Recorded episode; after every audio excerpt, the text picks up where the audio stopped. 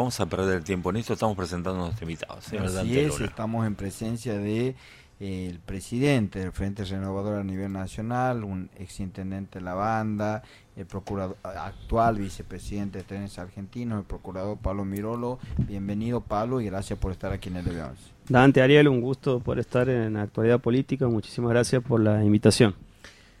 ¿Cuál es el balance del el debate del día domingo, Pablo, que bueno ha generado múltiples comentarios y análisis, ¿no? Eh, de, diferentes tipos. ¿Cuál es el balance que haces vos de lo ocurrido?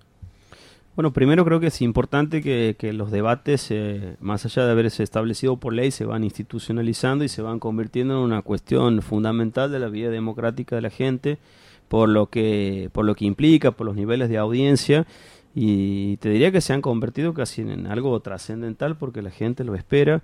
Este, lo vimos lo que pasó en los debates previo a las, eh, en las generales eh, y ahora en, la, en el balotage. Eh, y por supuesto que creo que quedó una marcada diferencia donde la gente pudo ver de manera palmaria cuál de los dos candidatos es el que estaba preparado, estaba preparado para ser presidente. Eh, vimos este, una sorprendente este, falta de conocimiento, de ignorancia de parte de mi ley acerca de cuestiones básicas del Estado, cuestiones básicas de derechos, de relaciones internacionales, cuestiones que tendría que tener eh, eh, en forma, hasta te diría, natural cualquier político que pretende ser nada más y nada menos que dirigir la primera magistratura del país. Entonces la verdad que sorprende y después por supuesto cuestiones que dejó en el tintero que, que rayan a la, al sentimiento y calan el sentimiento de los argentinos, como la cuestión de Malvinas, como, como la reivindicando figuras como la de Margaret Thatcher, que bueno, que fue nada más y nada menos la que cometió el crimen de guerra hundiendo el, el crucero General Belgrano más de 300 soldados argentinos. Este, la verdad que, que, duele estas cuestiones y, sobre todo creo que en esta etapa de, la, de, de, esta, de, esta, de esta campaña política, lo que más me duele a mí, más allá del miedo que generan eh, personajes como Milei, que pretenden instalar cuestiones como la venta de órganos, como la venta libre de armas, que sabemos que causaría, a mí la verdad que me da pánico, terror pensar una sociedad eh, donde mis hijos vivan en un, en un estado que permita la venta de órganos o la venta de armas, digamos, cuando sabemos que estos, eh, este, tipo de comercios, eh, los delitos que traen alrededor de esto, en qué nos convertiríamos la Argentina. Y a la vez también me, me, me, da algo de estupor esta campaña electoral cuando vemos que la libertad avanza ha venido a romper cuestiones que estaban establecidas institucionalmente como la defensa de los derechos humanos, como eh, eh, esta cuestión de, del respeto de la institución, la democracia. La verdad que, que creo que bueno que eso ha quedado notable. Creo que había dos candidatos el domingo, pero había un solo presidente que era Sergio Massa. Bien, eh, mucho se ha analizado respecto a eh, lo que puede pasar el domingo. Y ya saliendo un poco del debate hemos tenido dos digamos test electorales si se me permite el término. Uno el de las PASO que había dividido prácticamente en tres el voto de los argentinos y que ha generado múltiples análisis en agosto.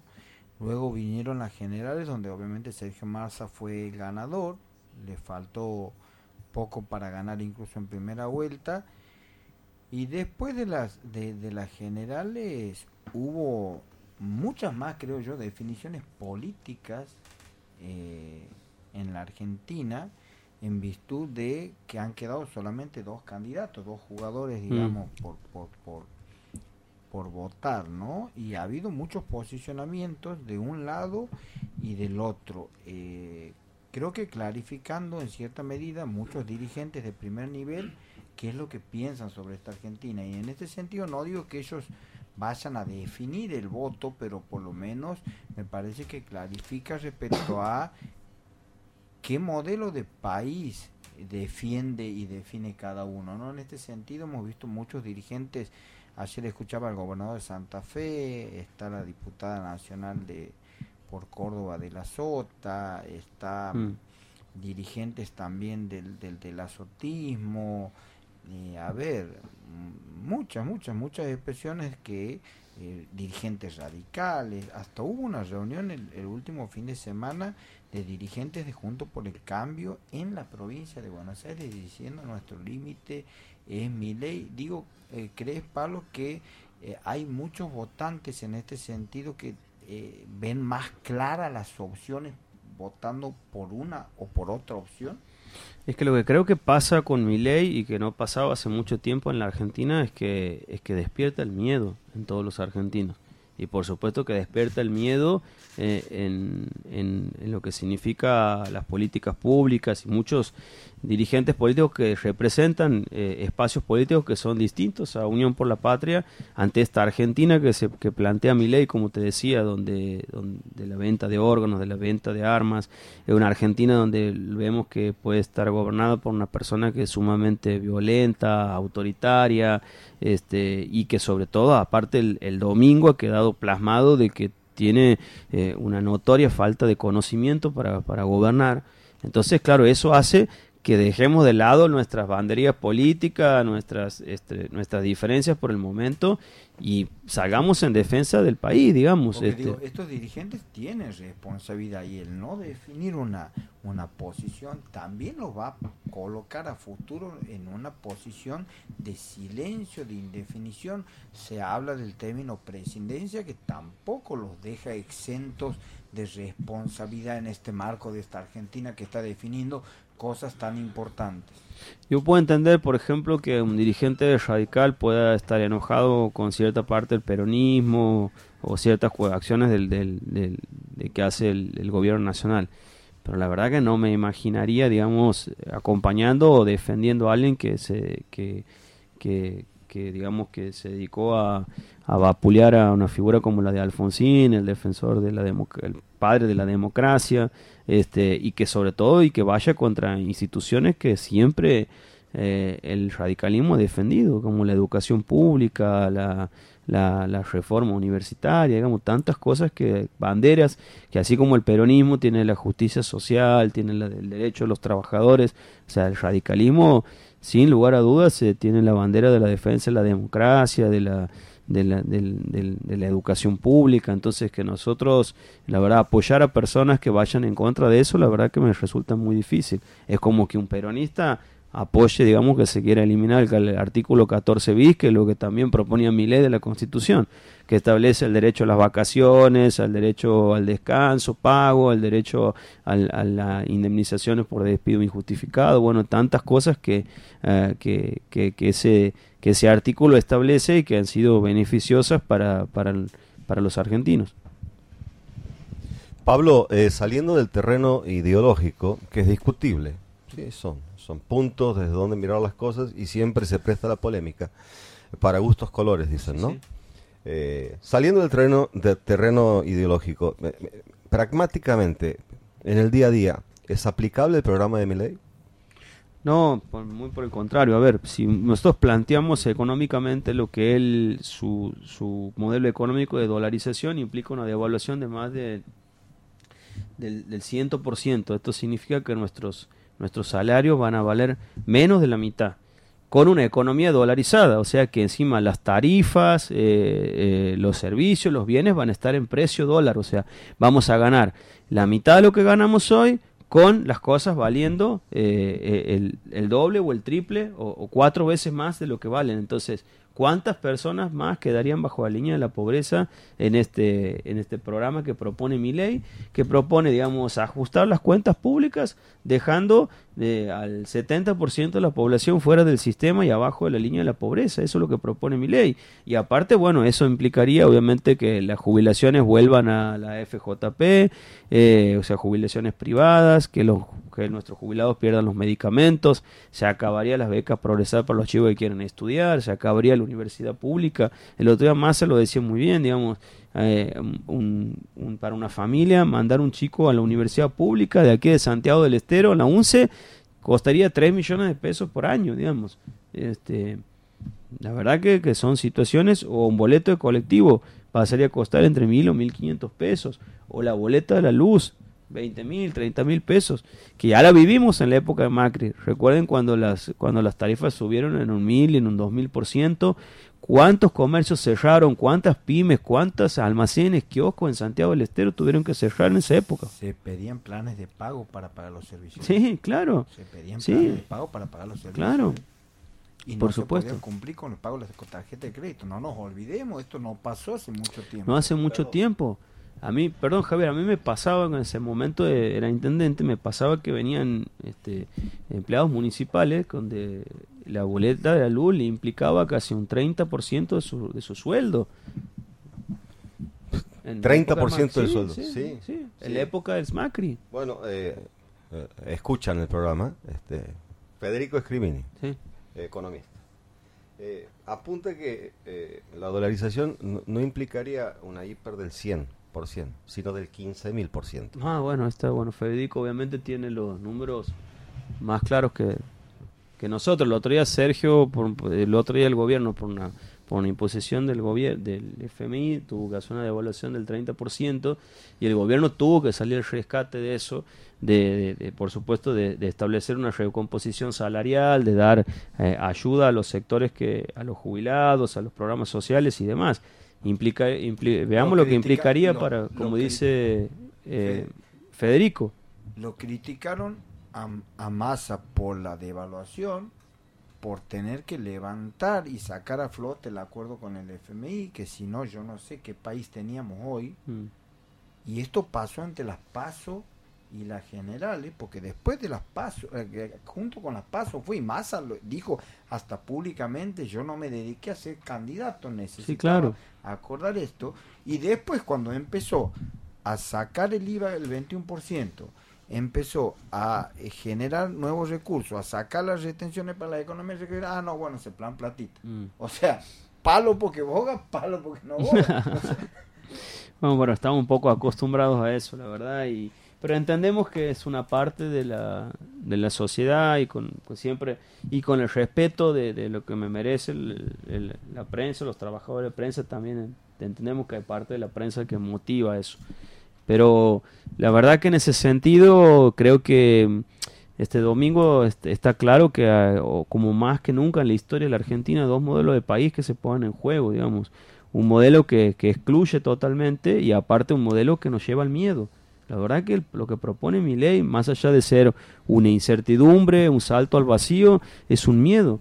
Un miedo a, a que los jubilados pierdan sus, sus medicamentos, un miedo a que las jubilaciones vuelvan a ser eh, privadas, un miedo a perder la salud pública, la educación pública, el derecho a los trabajadores, este, un miedo, como te decía, a un terror a la venta libre de armas, de órganos. La verdad que son cuestiones impensadas que nos parecía que en esta, en este, en estos tiempos de la Argentina íbamos a tener que estar discutiendo estas cuestiones.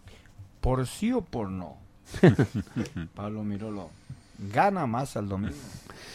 Por supuesto que sí, la verdad que tenemos todas las expectativas puestas en eso, pero aparte también estoy convencido, Dante, de que, de que Sergio va a ser un gran presidente Esta era para... la otra pregunta. Le digo por sí o por no, y Ajá. usted la alarga como todo político, sigue respondiendo. Por sí o por no, ¿va a ser una buena presidencia Sergio Massa? Creo que Sergio va, como te decía, estoy convencido que va a ser un gran presidente, porque creo que esa es la diferencia que se marcó el, marcó el domingo con, con Milei. Milei se mostró como un improvisado, como un aventurero, y nosotros, y por el otro lado se lo vio a Sergio Massa como un hombre de Estado, un hombre que se está forjando como, como un estadista, un hombre que Asume Que- compromisos públicos. Esto para Sí, mí sí. es clave. Decir de frente, yo voy a hacer esto. Después, eso es un contrato social. Después no hay vuelta atrás de eso. Mm. Porque desde el lado de mi ley, ¿cuál es la. El- fuera de que, como decía Javier, uno se puede parar ideológicamente de un lado o de otro, decir esto o aquello. ¿Cuál es la. Fuera de los, de los títulos, dolarización, ¿cuáles son los compromisos que asume? ¿Qué, cuál, y más está diciendo, voy a hacer esto, voy a hacer Sí, esto. sí. Esos son contratos sociales, Por compromisos supuesto. pu- Y están dichos públicamente ante millones de personas. sí, sí, sí. no hay forma de sacarse ese compromiso. mira, ¿Se va por ahí o no? y más allá, por supuesto, y más allá de lo que... Bueno, así, Javier, sí, sí, así le fue. Así lo fue a nosotros, está bien. Así no fue a nosotros y así le fue a él políticamente también. Por eso, como te, te reitero, Dante, creo que, que Sergio va a ser un gran presidente, porque aparte creo que tiene un proyecto de país que no solamente va a permitir que la Argentina se desarrolle económicamente en los próximos años, sino que sobre todo va a ser un modelo con inclusión que va a permitir el, recuperar eh, eh, los trabajos dignos, recuperar el ingreso de los trabajadores, recuperar como eje fundamental la educación pública que sea realmente nuevamente eh, sinónimo de, movilidad social ascendente para nuestra gente, tiene una mirada federal, conoce el interior. Yo siempre digo que Massa debe ser el político que en los últimos 10 años más recorrió la Argentina. ¿Por sí o por no?